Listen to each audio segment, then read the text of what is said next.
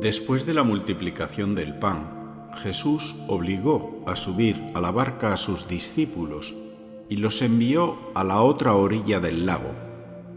Seguramente estaban con el corazón sobrecogido por el milagro y el éxito de la gente que seguía a Jesús. Él, por su parte, necesitaba aislarse y entrar en oración. De repente se levanta esa noche un viento y una tormenta intensa que preocupa a los apóstoles, aun cuando varios de ellos han pasado su vida metidos en un bote. Ahora están experimentando lo que significa estar solos, sin Jesús. Experimentan el absurdo del sufrimiento, como tantos de nosotros. Y entre las tres y las seis de la madrugada, en oscuridad, ven un fantasma caminando hacia ellos sobre las olas y se asustan. Luego esta figura que les ha sorprendido, les habla y ellos quieren reconocer su voz y gritan, es el Señor. El mar representa las fuerzas del mal.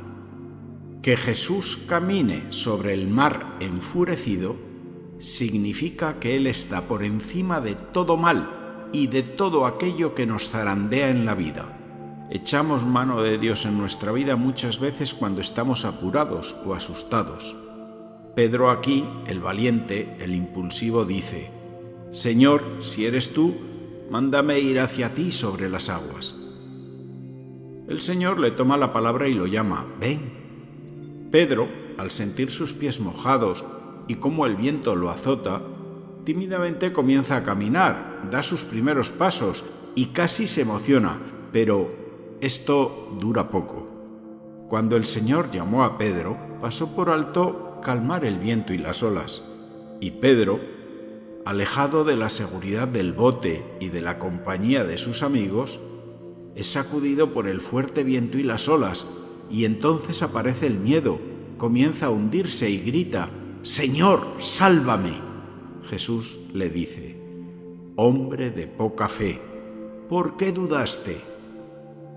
En muchos momentos rendimos nuestras vidas a Dios diciendo, Señor, solo dime lo que quieres que haga y yo obedeceré. Y luego vemos nuestros límites y caemos en la dura realidad de nuestra rutina, en los problemas de salud, en los problemas laborales, etc. Y nos frustramos.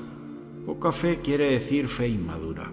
Para que la fe madure debe ser templada con valor en medio del sufrimiento, como una fortaleza.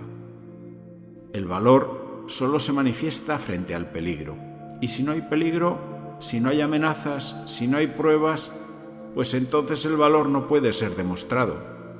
Tener una fe madura significa creer más en lo bueno que no se ve que en las cosas aterradoras que se pueden ver.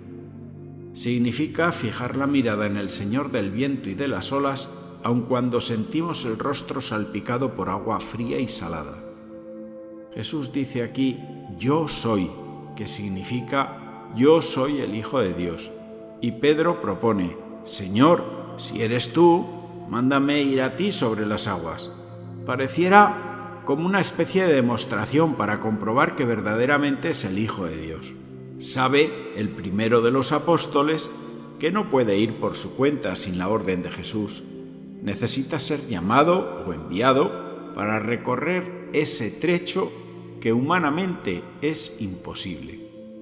Exactamente igual nos pasa a nosotros en las tormentas de la vida, que nos agobiamos y vemos imposible lo que Dios puede hacer posible. Seguramente es falta de fe. Pedro se hundió porque dejó de caminar, porque era vulnerable, porque estaba solo entre la comunidad de la barca y Jesús, en medio del oleaje y tambaleado por el viento.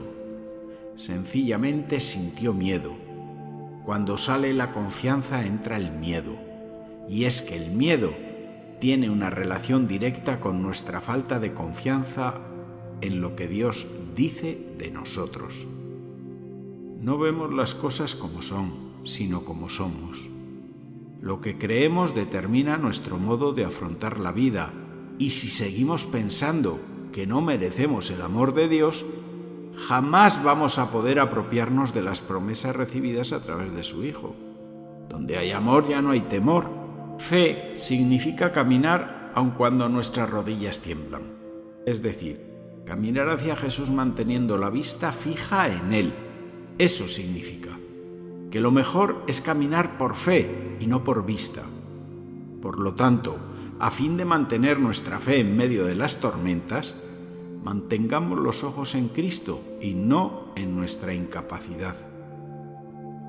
Yo veo a muchos cristianos que han logrado, apoyándose en Jesús, muchas victorias importantes para su vida, pero en cosas pequeñas luego sucumben y se derrumban. Si tú estás en esta situación, recuerda que tu Señor no te va a dejar solo, que te va a estar dando siempre otra oportunidad. El grito Señor, sálvame encierra una gran enseñanza teológica. En primer lugar, reconoce que Jesús es su Señor, que tiene poder, sobre todo, sobre el bien y sobre el mal, y por tanto es el único que puede ayudarnos a caminar sobre nuestros miedos. Y en segundo lugar, le pide lo más importante que puede pedir cualquier persona, la salvación. Señor, sálvame de mis pecados, de mis límites, de mi falta de amor, de mi ego. Sálvame de los impedimentos para seguirte. Y sabes una cosa, que Jesús jamás desoye nuestras súplicas. Siempre interviene, pero cuando Él quiere y de la manera que más nos conviene, que no siempre es la que nosotros pretendemos. Si miramos nuestra vida verdaderamente, encuentro que somos hombres de poca fe. Pero al mismo tiempo, si miro el poder que ha tenido el Señor en mis días, de cuántos milagros he sido testigo y cuántas tormentas y tempestades ha calmado, solo puedo gritar, verdaderamente este Jesús es Hijo de Dios.